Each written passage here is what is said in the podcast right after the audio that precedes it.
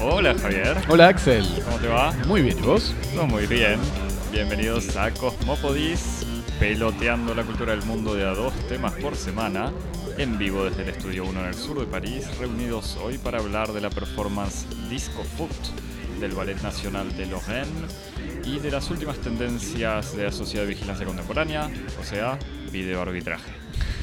O sea, no, no, no, no nos podemos abstraer del- del- de la gravedad que produce el fútbol en estas semanas. No, pero podemos... eh, ¿Cómo decirlo? Tratar de tener una, un órbita así, un poco más Claro. alejada.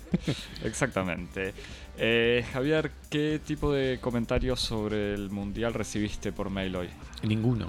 Ninguno. No, nadie, A nadie ninguno. le interesa el Mundial. O por lo menos no les interesa lo que nosotros tenemos para decir del Mundial. Yo creo que esa es una hipótesis como más valedera. Por, por suerte, en realidad, sí. Sí, igual hubo gente que, que, que ¿Te pidieron pronósticos? Que, pidieron... eh, no, no hubo participaciones para tu pro de Javi. Eh, bueno, eso me decepcionó bastante. pero, no, no, pero, hubo- había- no, no- no escuché un clamor popular por instaurar el pro de Cosmopodis. pero me habían preguntado si íbamos a tener una programación especial mundial. Yo dije que por supuesto que no. Y acá nos ves. Y acá estamos. Esto es el, el- el tren de la historia. Pero bueno, para los, eh, los mails, los que todavía quieran inscribirse al pro de Javier, cosmopodis.gmail.com. Exactamente. Hashtag el pro de, el pro de Cosmopodis. Cosmoprode. Y para seguirnos en Twitter o Instagram, en donde el pasante definitivamente abandonó cualquier voluntad de trabajar. eh, Está en huelga de fútbol, de Está hecho. en huelga mirando el mundial. Mirando el mundial. Está en la oficina, pero mira el mundial. Pero cualquier cosa, si quieren pedirle al pasante que se active y haga cosas, se suscriben en arroba cosmopodis en Twitter y en Instagram. Exactamente. y, y lo mensajean con, con lo que quieran o no. Eh, o retuitean igual los no tweets que, que últimamente está haciendo. Eh, pero obviamente, como siempre, corazoncitos, aplausos, Eh, pulgares, estrellas, goles. estrellas, goles, sí. ovaciones. Y nos escuchan todos los viernes o en cualquier momento del día si se suscriben en Pocketcast. Stitcher. Stitcher. Apple Podcast. Apple Podcasts. SoundCloud. y SoundCloud, soundcloud.com barra cosmopodis o medium.com barra cosmopodis, donde están los resúmenes de los episodios y tantas otras cosas. Exactamente. Bueno, dijimos que no eh, que no íbamos a hablar de fútbol, así que te, te dejo no hablar de fútbol, pero hablar de danza, Javi. de, de- de disco fútbol. Eh, sí, me, me gustaría contarte algunas, algunas impresiones que tuve de una performance que vi eh, el fin de semana del 19 de mayo, toda historia pasada, en la explanada del Centro Pompidou, que es eh, la performance Disco Foot ah, del Ballet de Lorraine, y que es una cre- creación de Peter Jacobson y de Thomas Calais eh, que consiste en un espectáculo de fútbol con algunas modificaciones en sus reglas de, de desarrollo. un partido, no, no un espectáculo, sino un partido. Un partido y hasta más que un partido. De hecho, el, el- el- el modo en que se desarrolló la performance eh, eh, que, yo pude, que yo pude ver en París duró dos días, el sábado y el domingo, desde las 2 hasta las 6 de la tarde, y fue un torneo en donde había varios partidos y los partidos se enfrentan a dos equipos, creo que de 7 u 8 jugadores, en un campo de fútbol, como si uno dijera de fútbol sala, instalado al aire libre en la explanada del Centro Pompidou, en donde los dos equipos eh, se enfrentan en Mixtos. dos equipos mixtos, se enfrentan en un partido que dura creo que 10 o 15 minutos o, o 20. Eh,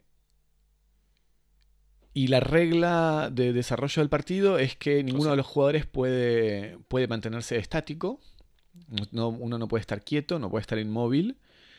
Y eh, para desplazarse hay que desplazarse bailando al ritmo de eh, set de un DJ en vivo que eh, anima, literalmente anima, le da vida al, al partido con un, con un set de música disco funk. Y entonces los jugadores tienen que desplazarse por el, por el campo de juego, moviéndose al ritmo de la música. Y al mismo tiempo quedarse quieto bailando. O sea, cuando están parados también bailan. Exacto, no, no, no, no se puede estar inmóvil, pero si uno quiere evitar el desplazamiento puede quedarse en su lugar, que es el caso de los arqueros.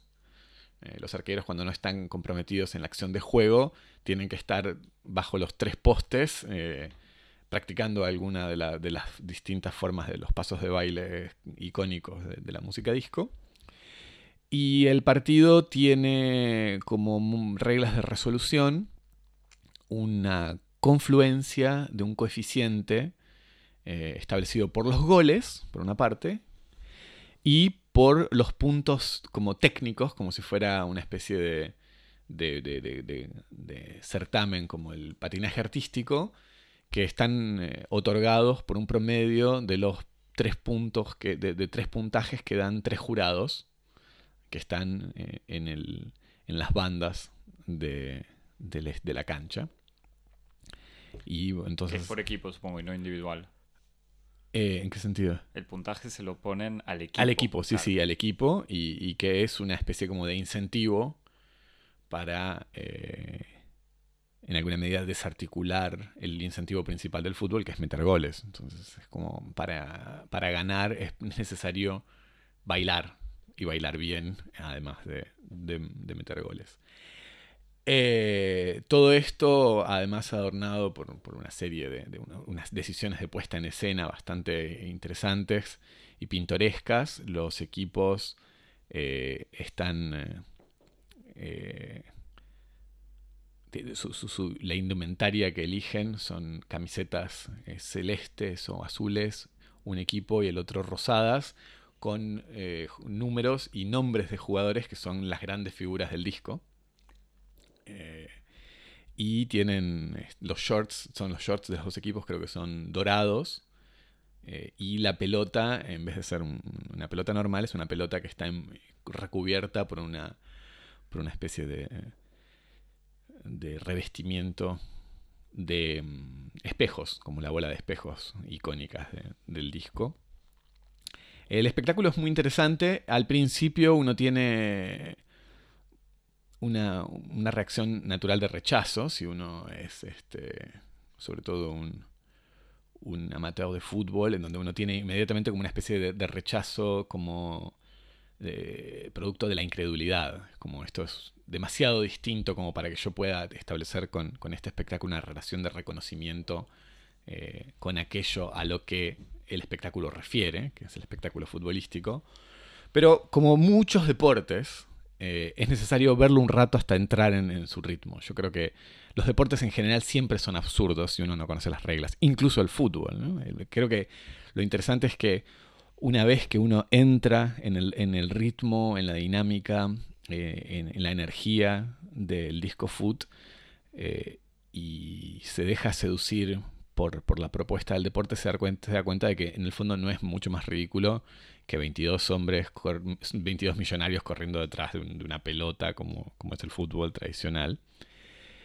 Eh, y, y, entonces empieza como a, en alguna medida, percibir eh, el interés, bueno, no solamente plástico, eh, sino el, filo del argumento crítico del espectáculo yo diría no solamente, no simplemente cómico. Porque en realidad la primera impresión me, es parece es algo de Es ridícula. Sí, sí, sí. Es una comicidad que, se, produce por una reacción frente al absurdo o a lo ridículo. Pero inmediatamente después, en la medida en la que uno le, le dé al espectáculo la posibilidad de, de, desarrollar su argumento, uno ve que tiene, tiene cosas muy interesantes para, para decir y para proponer la más básica y la más fundamental es eh, la relación que existe entre, eh, entre la posibilidad de un movimiento que no esté orientado por un principio estratégico. ¿Qué es lo que quiero, qué es lo que quiero decir con esto? Eh, me parece que, por ejemplo, un elemento importantísimo es que la estrategia, la relación entre estrategia y movimiento, es que la estrategia le, imprime al movimiento una finalidad que le da sentido. Eh, en el fútbol, la estrategia lo que hace es organizar los movimientos de los jugadores en dirección de una finalidad que es, por ejemplo, convertir goles, que es el objetivo del juego. Eh, en Disco Foot, eh, el desplazamiento de la finalidad, por lo menos de la finalidad única, que es marcar goles, complementándolo con, el elemento de la danza, lo que hace es que el movimiento ya no está orientado estratégicamente a la conversión de, puntos y el movimiento se independiza de eso. Entonces, lo que eso hace es complicar mucho más la, interacción entre los jugadores, porque la interacción de los jugadores ya no está eh, únicamente significada por el deseo de, avanzar de un, sentido o en otro, sino por el deseo, por ejemplo, de producir movimientos de baile que eh, producen también relaciones muy distintas entre los jugadores. incluso hay momentos muy interesantes en donde jugadores incluso de, equipos contrarios se asocian eh, para producir pasos de, baile. Lo que hace es que borra un poco la distancia que existe entre entre un equipo y su contrario, o incluso resignifica la relación con el contrario, en donde el contrario puede ser en alguna medida un, un, aliado temporario. Este, en ese sentido me parece que es muy muy interesante el, como el agregado de, la danza como un, como un elemento de construcción de, del fútbol como en última instancia como metáfora de la guerra este, de esta de esta como interpretación tradicional del deporte como una especie de sublimación de pulsiones antagonísticas, en donde vos tenés como dos, dos rivales que se enfrentan y uno tiene que eh, someter al otro, vencer al otro. Y, y aquí eh, hay como una relación distinta, sinérgica, en donde para ganar no hay que derrotar al otro, sino en alguna medida... Eh, ser feliz. Avanzar en otra dirección, por lo menos. Sí, sí. Este, en ese sentido es muy, muy interesante. Otra cosa que, es eh, interesante en el espectáculo es como la relación entre la elección, ¿no? la elección del género, que es el disco, es el funk. Esa es una, era una de mis preguntas. Eh, que no es una elección menor, viniendo de una compañía que es una compañía de ballet clásico. Eso, es que eso te iba a decir, pues son todos los, o sea, los equipos están compuestos por, por bailarines profesionales. Exactamente. De todos modos, en la manifestación esta de este fin de semana del Centro Pompidou, en el que pude verlo, eh, se, le agregaba a la, a la performance otra parte más, que era el reclutamiento de amateurs, de personas que quisieran, que se coparan, en pocas palabras, para formar equipos de amateurs que participaran también en el, torneo. Eh, o sea que no solamente participaban de la performance bailarines de ballet profesionales, sino también personas que, estuvieran este, interesadas en, participar, en, última instancia en esta fiesta. Y, me parece que del mismo modo que la, como la colisión o la, o la articulación entre fútbol y danza lo que hace es como deconstruir un poco esta, esta relación de, de, de, la dominación pura de la estrategia como, como racionalidad para mi relación con el otro. Eh, la convergencia o la articulación entre ballet y funk sirve en el espectáculo para ser como una crítica del virtuosismo como paradigma único de evaluación del movimiento.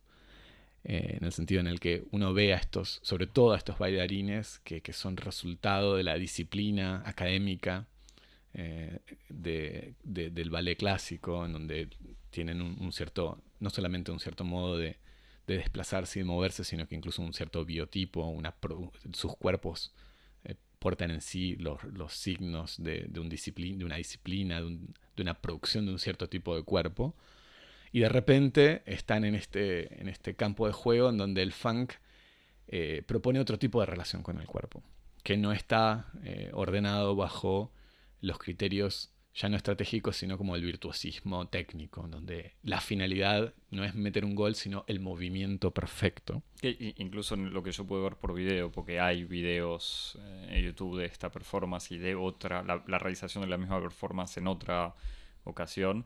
Algo que sorprende también es eso, como los estilos de baile son completamente eclécticos y diferentes. Exactamente, porque en última instancia la excusa, si se quiere, eh, el procedimiento disco es permitirle a los cuerpos ser libres.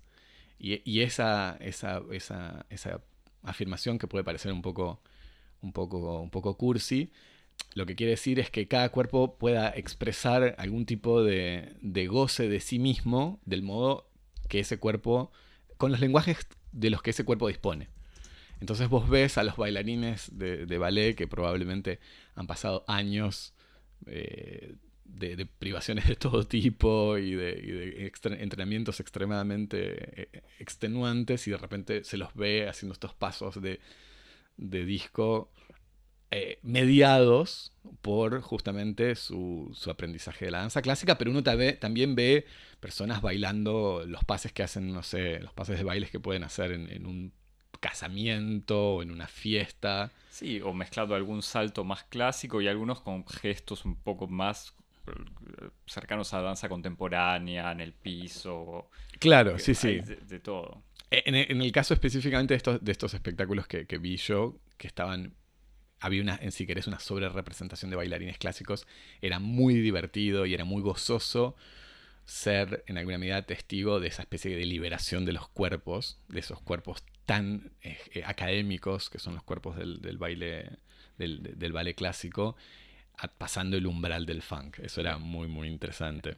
mientras los, lo explicabas, pensaba en un gran disco de Funkadelic que se llama Free Your Mind and Your Ass Will Follow. Pero me parece que esto, es al revés. No es libera tu mente y tu culo eh, seguirá, sino es libera tu culo y tu mente. Es que, es que en el fondo, es que en el fondo es eso.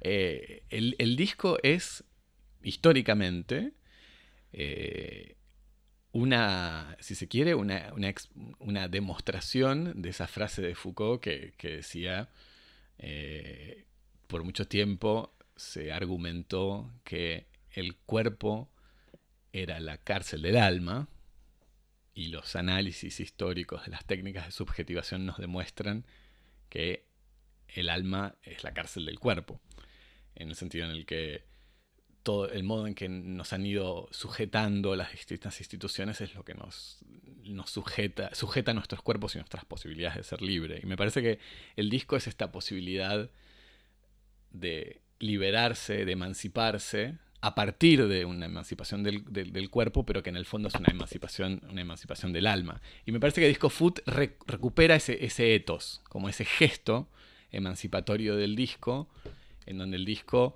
emancipa a los cuerpos primero de los bailarines y después emancipa al deporte. Eh, lo emancipa de, este imperativo, eh, si querés, patriarcal o burgués, de solo establecer una relación deportiva con el otro, en la lógica del antagonismo, en la lógica de la dominación, en la lógica eh, bélica, proponiendo otro tipo de, de relación de cohabitación y de solidaridad con el otro, que en última instancia avanza, me parece, como una especie de corolario que es eh, como la transición, si querés, o, el reemplazo del modelo de, la batalla, de la battle incluso, que, tan trabajada como procedimiento dentro de, las danzas urbanas, reemplazarlo por la lógica de la fiesta, en donde ya no es eh, el, dispositivo, ya no es uno contra otro y uno elimina al otro, sino varios, eh, la multitud, eh, colaborando y participando todos de, una misma, de una misma empresa colectiva en la que no gana el que gana, sino que ganan todos. Y, pero al mismo tiempo, ¿por qué retomar el, lo del puntaje? A mí, me, parece que es eh, que eso es lo interesante. Retomar el puntaje eh, me parece que es un modo de no de no sucumbir ante la idea un poco utópica de la supresión de las reglas, ¿entendés? El hecho de que las reglas sigan existiendo, lo que permite es visibilizar a aquellas personas que no pueden emanciparse de las reglas. Te doy un ejemplo muy, muy práctico. En, la, en, la, en la supuesta final del campeonato, y lo digo entre comillas porque todo este dispositivo es como un dispositivo en alguna medida caricaturesco, había uno de los equipos que es el equipo, entre comillas nuevamente, que ganó, que ganó porque tenía un delantero que no bailaba, que lo único que quería era meter goles. Bueno, eso también, viendo algunos videos, te hacía el comentario de- es, salta a la vista bastante rápido. Es como tal jugador no está bailando, está corriendo. Exactamente. Y que para, además, este, era un amateur. Claro. eh, y que es seducido por la, por la existencia, por la persistencia de esta regla que promete la victoria a quien haga más goles, en vez de bailar, metía goles. El resultado, si querés formal, es que ese equipo ganó. Pero el resultado espectacular, el resultado de la sensación que uno tenía como espectador, es que ese que quería ganar era el que hacía que su equipo perdiera en alguna medida. Y en ese sentido me parece y, y que... él perdió eh, también. Y él perdió en el fondo, exactamente. Y, y eso me parece que es un efecto de verdad de las reglas. Si las reglas no existieran, ese tipo de cosas no serían visibles. Porque, no, porque la regla tiene que producir esos efectos en donde obligue a los, a los actores, a, los, a las personas que in- intervienen en el, dispositivo, a definirse con respecto a esa regla. Quien todavía se sujeta a, la promesa de redención de la victoria por medio de la derrota del otro, o quien elige otra cosa. Entonces, eh, me parece que en ese sentido es importante mantener eh, el reglamento. Pro- Sí, como- produce efectos, define las trayectorias de los, de los personajes. Como lo- me lo decías antes de empezar a grabar, en el fondo es decidir entre ganar o ser feliz. Exacto.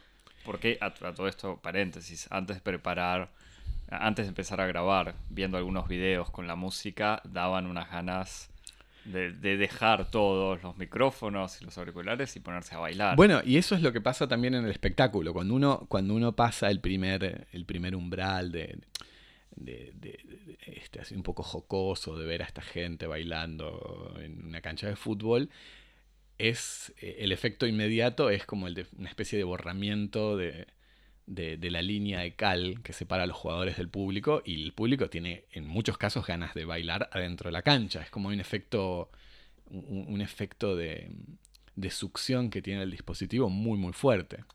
Igual te hago una especie de paréntesis pro fútbol, como puede pasar con un lindo partido de fútbol, que uno tenga ganas de jugar. Quizás no en un mundial, o sea, no quizás no en un mundial, en un mundial es diferente. Sí, igual me parece ves que- gente jugando en un lugar y decís, ah, Pero me, da la sensación de que, de que el entusiasmo que produce el fútbol con de- desde las gradas todavía está muy marcado como por, por, la, por la diferencia entre como público y espectador, como actor y actor y De- de- testigo. sí, del fútbol profesional. por lo menos. Sí, sí, sí, sí. Porque uno podría decir lo mismo de un espectáculo de danza. O sea, Sí, pero me parece se que te es- ocurre decir quiero entrar a bailar ese espectáculo. Sí, puede ser, no, no sé, pero por ejemplo pienso, pienso sobre todo en, en- en un deporte que, que, ah, por lo menos a mí me da la- la- esa especie como de pulsión mimética que me dan ganas de participar, que es el tenis. Eh, y que incluso hay una, hay una publicidad de una marca de indumentaria deportiva que todavía no nos auspicia, así que no voy a, no, no voy a mencionarlo, pero estamos abiertos a que nos auspicie en la línea de tenis y de running. Hay una publicidad que se llama El Efecto ¿Qué- Federer. talla, Javi? Nos pueden escribir a cosmopolis.gmail.com.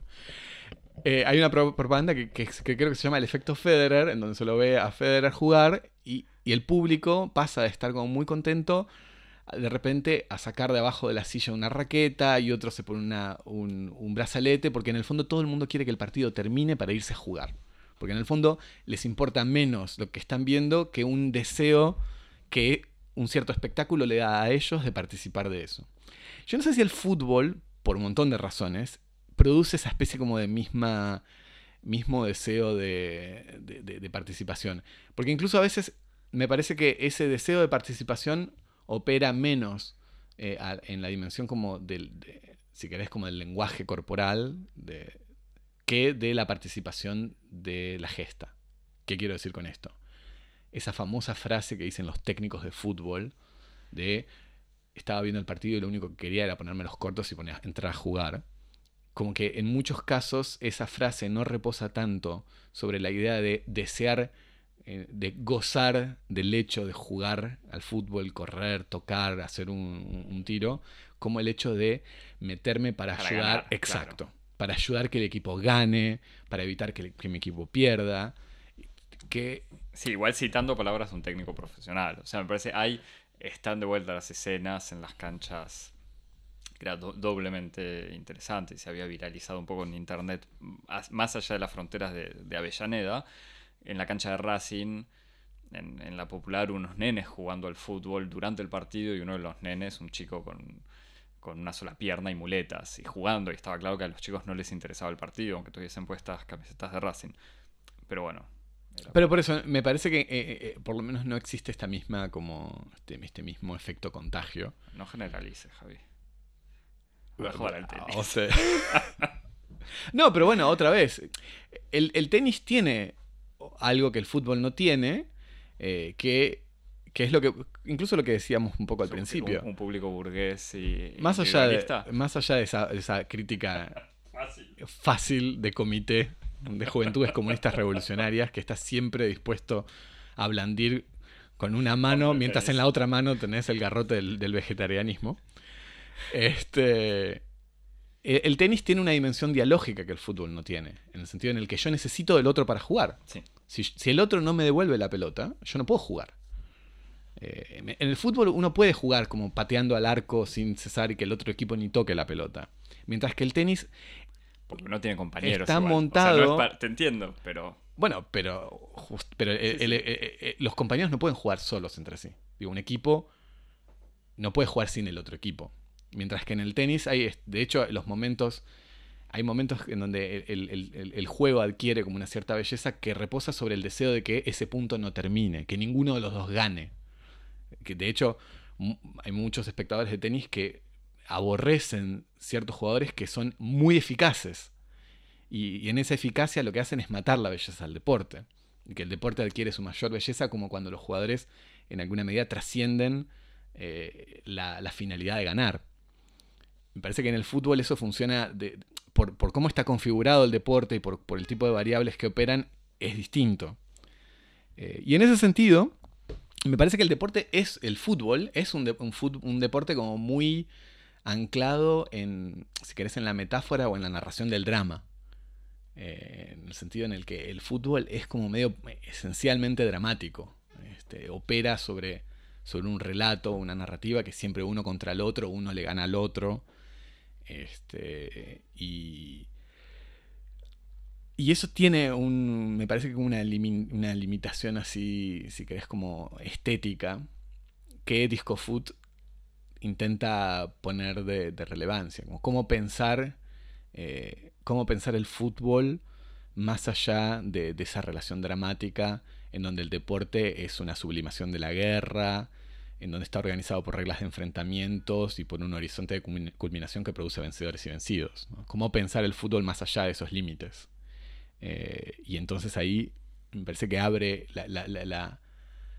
el horizonte de, la sustitución de la metáfora de la batalla por la metáfora de la fiesta es la idea de pensar un, un deporte o un fútbol en donde el antagonismo dé lugar a la sinergia, en donde la suma cero pase a ser la economía del don, eh, y en donde se promuevan como otras posibilidades políticas y estéticas en la relación con, con los otros. Así que en ese sentido me parece que Disco Foot eh, es, eh, es un, un experimento muy muy interesante sobre, sobre, el- sobre la estética y la política de- del deporte.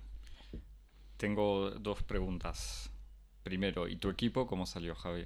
Mi equipo perdió. ¿Cuántos goles? Mi equipo perdió, pero justamente no importa, porque yo creo que eran los que la pasaron mejor. Y entonces en el fondo ganaron.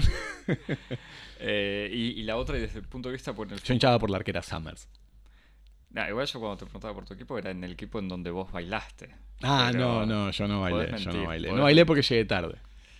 Eh, Si no, me hubiera resumado. Y desde, no, es que dan ganas Me de hubiera recontra ya enseguida, acá que eh, cerca del en el estudio 1 ya tenemos sol, dan ganas de bajar con una pelota y un equipo de música, Absolutamente. Pero eh, que a todo esto ya lo había hecho Nike en una publicidad con el equipo de Brasil bailando samba y jugando al... Axel, no nombres marcas. Perdón, perdón, no sé si era la marca que hay que abrirlas. Em, y, y la otra pregunta era desde el punto de vista de la danza, porque dijiste, bueno, esta cosa que el funk permite Sí. poner en evidencia la disciplina dura de la danza clásica. eh, pero, ¿por qué? O sea, ¿qué otro efecto, qué efecto genera esto ponerle una pelota de fútbol? Eh, vos decís de, de, de- como de, O sea, ¿en qué medida es una reflexión sobre el fútbol? O, o- o no sé No, cómo es que es una vos. reflexión, o sea, sí, una reflexión, es un poco eh, simplificador decirlo así, pero me parece que es, una, es al mismo tiempo una reflexión sobre la danza y sobre el fútbol. O sea, sobre la danza, como decíamos antes, en el sentido en el que eh, hasta, hasta qué punto la danza entendida como este arte eh, académico y disciplinar, eh, en alguna medida mata, eh, aniquila, suprime todo lo que, lo que, lo, lo gozoso que hay en, en la vida del cuerpo en el modo del baile. Y entonces el disco es como el, el- si querés, el, el antídoto perfecto en alguna medida. Y al mismo tiempo, la danza es como el antídoto perfecto contra eh, el horizonte belicista, eh, antagónico del fútbol. Es como cómo pensar el fútbol, cómo pensar este deporte, cómo pensar estas dos manifestaciones en el fondo tan populares como, y de masas como son el, el- el fútbol y el disco, en, una, en, en un experimento, en un espacio de hibridación que dé lugar a algo que sea mejor, superador, eh, que y la, relación así antagonista entre, entre, entre No, y, y al mismo individuos. tiempo estos dos fenómenos así masivos y populares que son la danza y el fútbol, pero privatizados de alguna manera. O sea, el Además- fútbol profesionalizado, la danza Bueno, profesionalizada. Absolutamente, y en ese sentido era, era inevitable pensar en otros experimentos, si querés, como más intrínsecamente futbolísticos, como los experimentos de los situacionistas con el fútbol. No, eh, Javi, me, ilumíname. Entre, entre todos los distintos, este, las canteras abiertas por el situacionismo, hay una que es la creación del fútbol a tres bandas, eh, que es un, experimento filosófico y artístico a partir del dispositivo futbolístico, que es la transformación del fútbol en un deporte dual, eh, ordenado en dos equipos eh, que chocan entre sí en un campo rectangular, eh, en un dispositivo nuevo que sea un fútbol a tres bandas con un campo hexagonal dividido en tres partes, en donde juegan tres equipos y el que gana es el que recibe menos goles, no el que mete más goles. Entonces lo que eso produce es como primero una, una desorganización del sistema de juego, en donde es mucho más difícil organizar estrategias y en donde aparece como la posibilidad de hacer alianzas frágiles entre uno y otro, en donde en el fondo las alianzas tampoco son tan, son tan eficaces, porque dos contra uno, para lo único que sirve en el fondo es para meter goles, pero uno no quiere meter goles, quiere no conceder goles.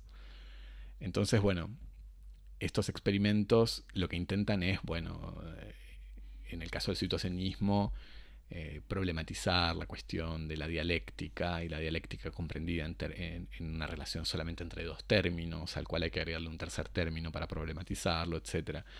Pero bueno, son todos experimentos eh, que intentan a partir de una institución o de un dispositivo extremadamente común, presente en todas nuestras sociedades, eh, utilizarlo para ver qué tipo de otras relaciones nos permite, nos permite pensar y qué otro tipo de, de- de experiencias comunitarias nos permite eh, vivir. Muy bien, ¿algo para recomendar? Eh, recomiendo, bueno, sí, este, el fútbol a tres bandas, que podemos organizar un torneo. Sí, una vez que falle El pro de- el PRODE organizar un torneo de fútbol a tres bandas y obviamente era imposible eh, no pensar en esa en esa explanada del centro Pompidou que era el espacio para una, una fiesta de amor y de goce. Pensar en casi una situación artística que está en las antípodas que fue la estatua monumental de Abdel eh, Abde Semed durante su, su retrospectiva en el 2012, que fue la escultura monumental Coup de Tête, Cabezazo, Ah, totalmente. que es una estatua como de, de 10 metros de altura que representa a un individuo que está golpeando eh, con la cabeza en el pecho a otro sin ningún tipo de identificatorio, pero todo el mundo sabe que representa la escena del cabezazo que Zidane le dio a Materazzi en la final del Mundial del 2006. Es un momento que además condensa en el imaginario francés como la caída del héroe, el héroe en su punto más alto y sometido a, la frustración de una impotencia en el campo de lo futbolístico, eh, cede ante las provocaciones más miserables de su marcador.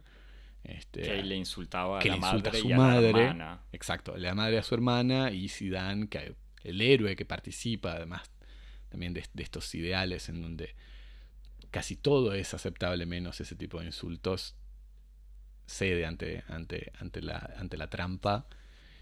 Cede, abandona a su equipo. Abandona a su equipo, rompe las reglas del juego, le da este cabezazo y lo echan y condenan en alguna medida a su equipo a la derrota.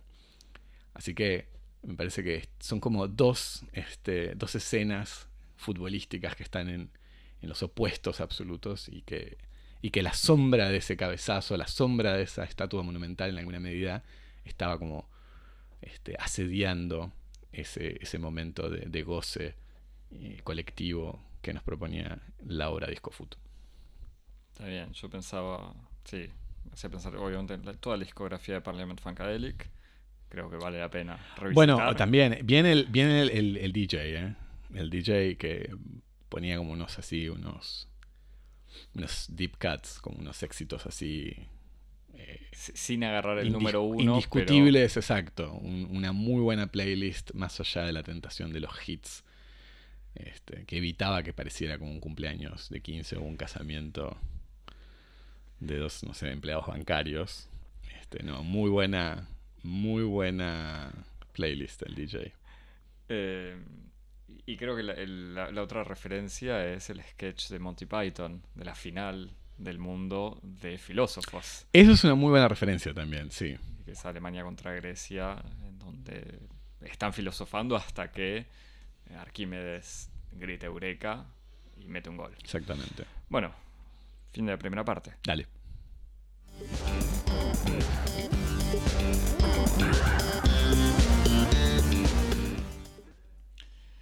Bueno, Javier, después de, divertirnos, liberarnos con la danza, el ritmo en la sangre, eh, sin haber querido hablar de fútbol y mucho menos del mundial, estuvimos, nos vimos obligados, me parece, después de varios minutos, ni siquiera tantos, pero un par de partidos, a constatar la invasión. Sí, muy rápidamente. ¿eh? Muy rápidamente. Además, en el, ya en el primer partido fue.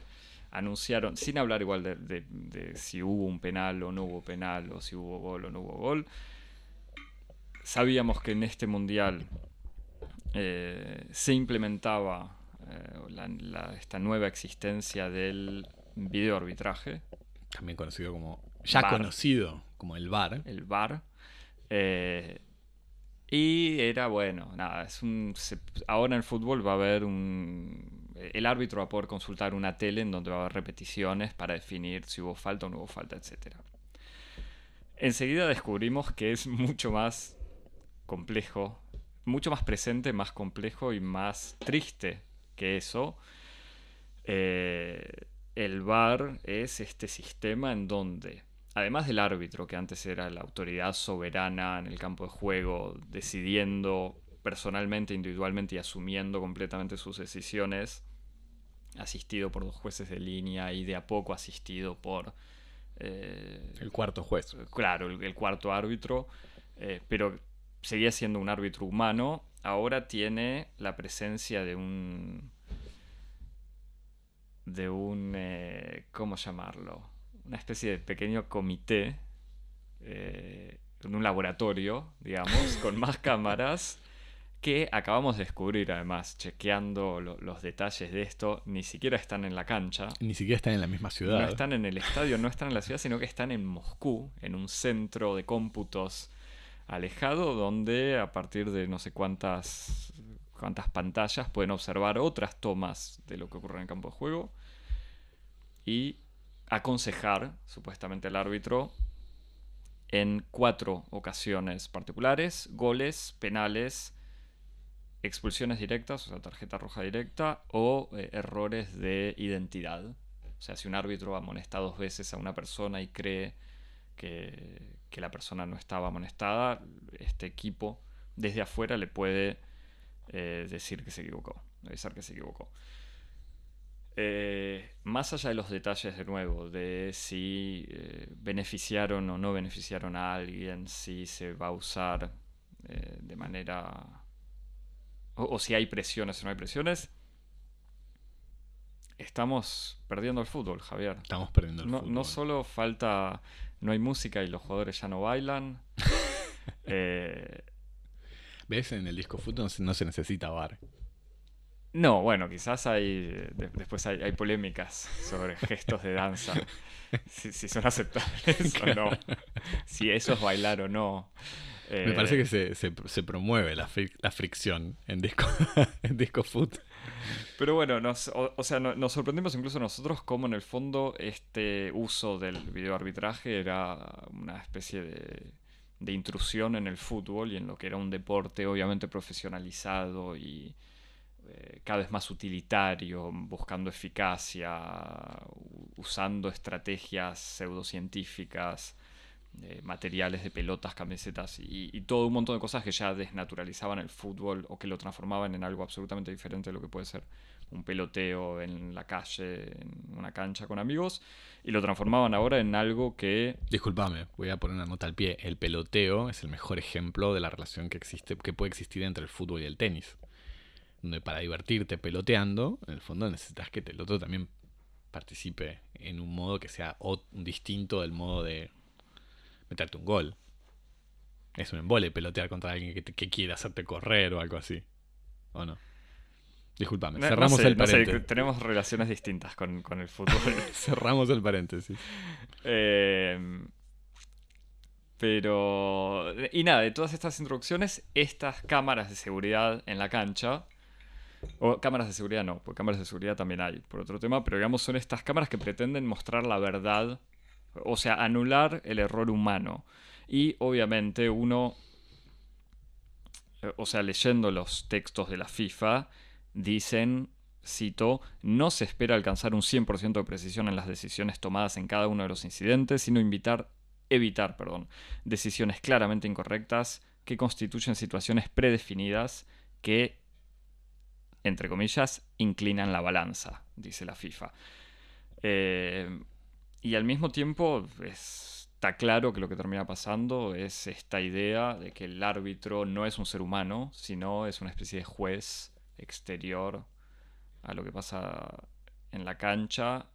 Y así como se supone que el mercado eh, es la circulación libre de información y que todos tenemos acceso a todo, suponer que el árbitro puede o que el árbitro justamente, que, el VAR va a ayudar a que haya una información perfecta para todos. a mí hay muchas cosas de lo que decís que me parecen muy importantes, pero voy a empezar tal vez por como por la más caprichosa, que es como un cierto uso del lenguaje.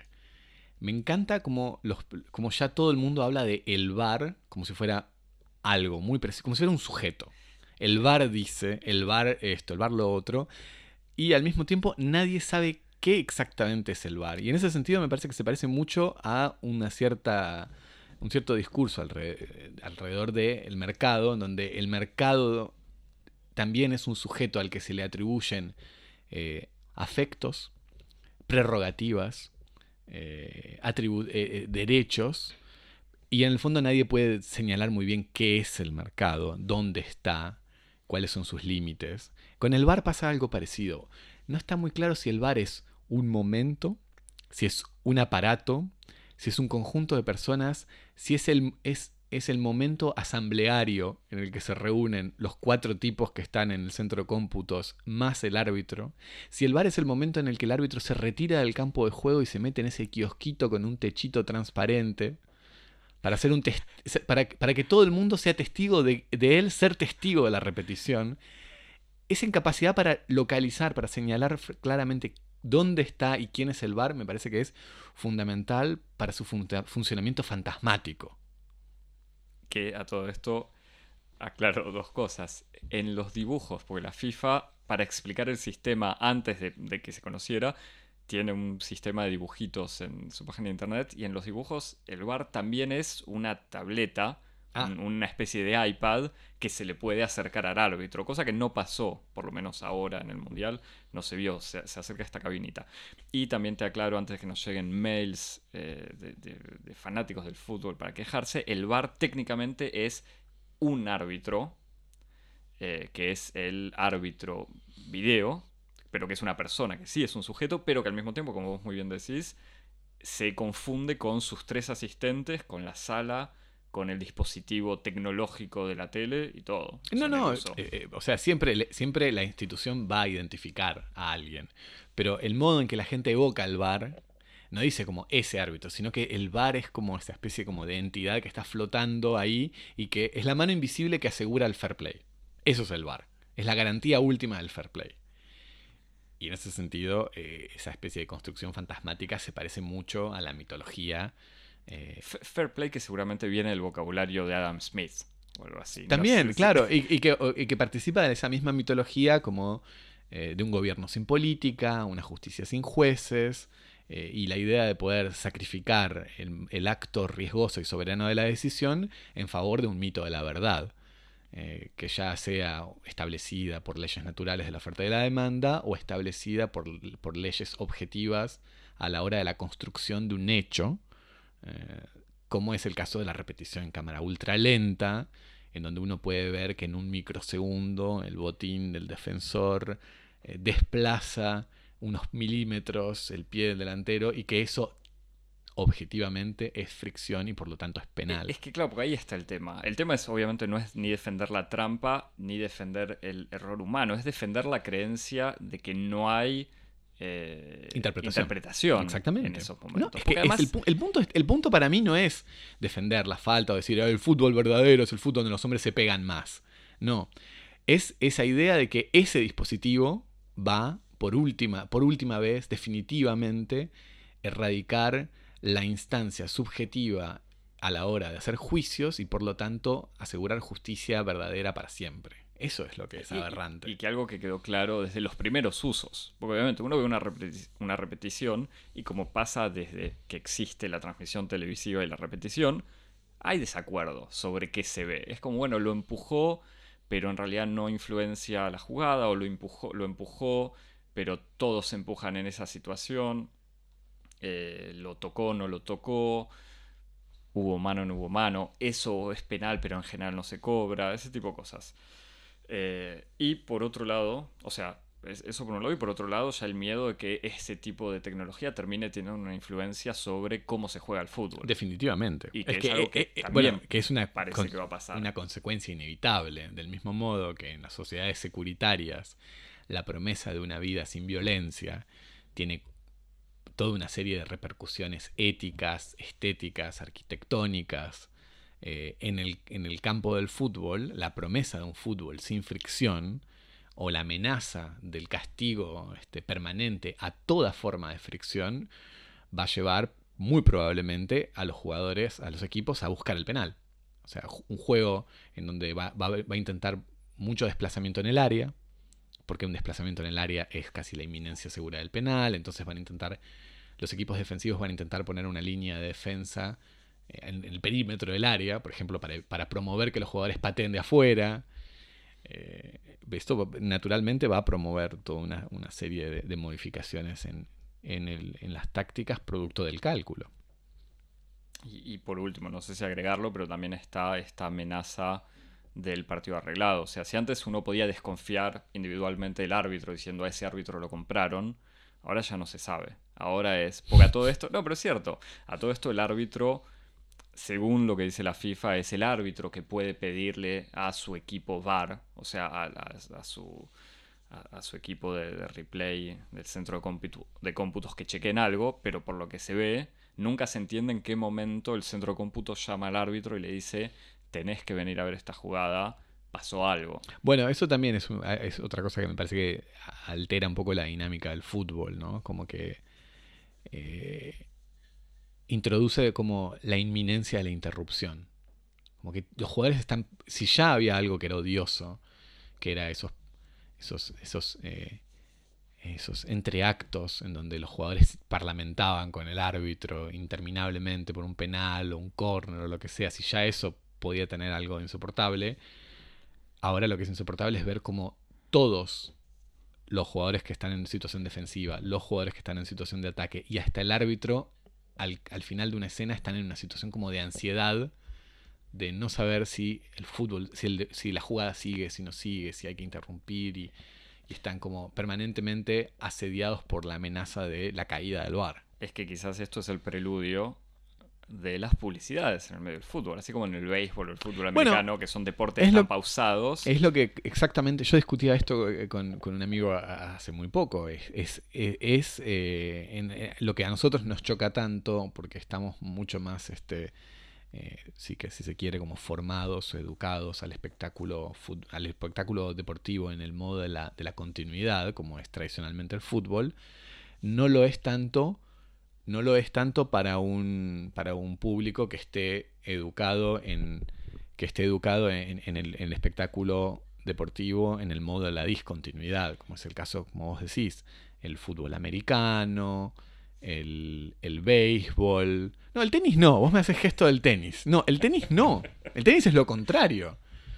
Es más, en el tenis hay un, un sistema interesante que es el sistema de los challenge, en donde existe una especie como de, de bar, que es el, el, el, ojo de águila, que permite dirimir, que se utiliza para una sola cosa además, que es para dirimir si la pelota sale o no del campo, si hay out o no. Eh, y que además, para evitar, eh, para evitar que los, que los jugadores utilicen eso en modo especulativo, cada jugador tiene solo tres, eh, que, que son utilizados exclusivamente para contestar una decisión del árbitro. O sea, el árbitro siempre decide él, y si el jugador no está de acuerdo, la puede recusar y pedir el ojo de águila. Y si el jugador no, no tiene razón, pierde ese punto y entonces tiene tres apelaciones posibles. O sea, que pierde el que usó. Pierde el que usó, exactamente. Naturalmente, si hay un árbitro que es tan incompetente, que se equivoca permanentemente, un jugador puede recusar sin cesar sus, decisiones. Pero lo, más probable es que los, los árbitros se equivocan en el fondo bastante poco y que los jugadores dejan pasar eh, bolas que son un poco, son poco decisivas y, en y eso lo que hace es que el juego sea más continuo. Pero efectivamente, en el caso del fútbol americano o del béisbol, está permanentemente, el juego está permanentemente sujeto a estas interrupciones, ya sea por organizaciones tácticas o por decisiones arbitrales. Y eso me parece que el VAR va a chocar muy poco a esos espectadores y va a chocar mucho más a los espectadores del, fútbol tradicional jugado a lo sumo. Bueno, de hecho no sé si te diste cuenta, pero los tiempos de alargue al final de los partidos se están alargando muchísimo. Eh, yo he visto partidos en una primera ronda que son partidos en el fondo poco trascendentes que se han jugado hasta el minuto 98. 8 minutos de, descuento. Sí. Bueno, más para vender más fútbol, más minutos. bueno, por eso es que no, no sería no habría que extrañarse si ahora las interrupciones del bar son utilizadas también para, para propagandas. No sé, ¿vos qué opinas? No, sí, sí, lo, estoy... ¿Te acordás cuándo fue, fue introducido el... Bueno, igual no es lo mismo, pero ¿cuándo fue introducido el, el offside?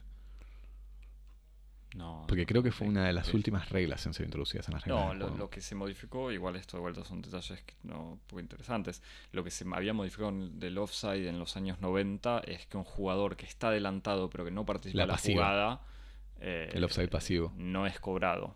No, igual en los últimos años fueron integrándose. Se, se habían agregado al juez de línea, el, o sea, el cuarto árbitro, es algo que se agregó en los últimos, desde el año 2000 en algún momento, y se habían agregado hace poco los jueces de la línea de gol, que eran los jueces que estaban detrás del arco para determinar si la pelota entraba o no. Pero eso ya fue reemplazado en el último, desde el último mundial por algo similar a lo del tenis. Sensores, en la pelota, sí. Pero bueno.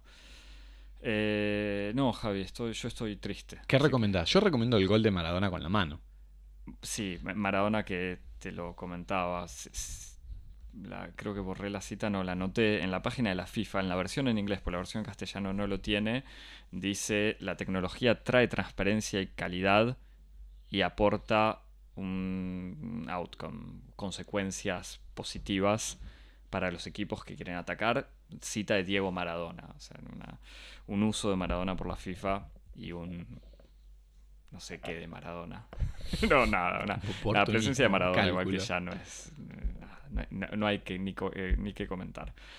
Eh, ¿Qué recomiendo? Eh, recomiendo seguir jugando al fútbol, bailando, disfrutando de los momentos donde no aparece el bar. O sea, mirar el mundial. Yo creo que boicotear el mundial, no sé. O sea, voy por- hay, hay gente que boicotea por Rusia. Bueno, ¿cuál es tu, cuál es tu candidato FIFA. para ganar el mundial esta semana?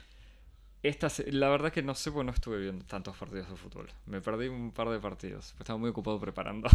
¿Cómo podí, Javi? ¿Cómo vos sabés?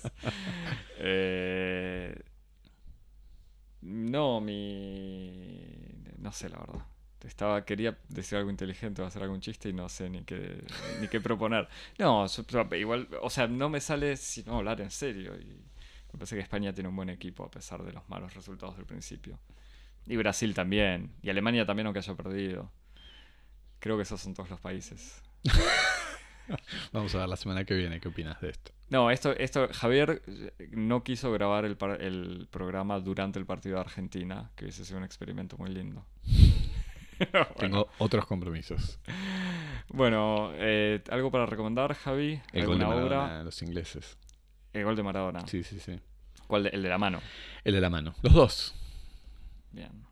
Sí, no sé, yo sobre, sobre fútbol me acordaba, pero que igual pues también estábamos pensando en temas. El libro que me habías prestado vos, me parece, Intercambio cambio de cartas Ah, entre mm, Ja- eh, iba a decir Juan Javier, Villoro. Martín Caparrós y Juan Villoro, escritor argentino, escritor mexicano, intercambio de cartas que hicieron durante el Mundial 2010, me parece. Que estaba bastante interesante. Bueno, eh, nos pueden recomendar cosas sobre fútbol. A mí la literatura sobre fútbol no me gusta nada. O sea, los cuentos de fútbol me parecen una mala combinación. Disco foot y foot, podemos decir. Javi, para seguirnos, escucharnos y todo eso, Playlist. Esta semana que, hay que poner una playlist. Hay que decirle al pasante que se ponga una playlist de fútbol y de, y de funk. y de funk. Y todo eso lo verán en Twitter. En Twitter y en Instagram, arroba cosmopodis y nos pueden escribir en cosmopodis.gmail.com. Que aceptamos cualquier tipo de consejos. Lo que sea. pronósticos. y pronósticos también. Hasta la semana que viene. Dale, chao. Chao.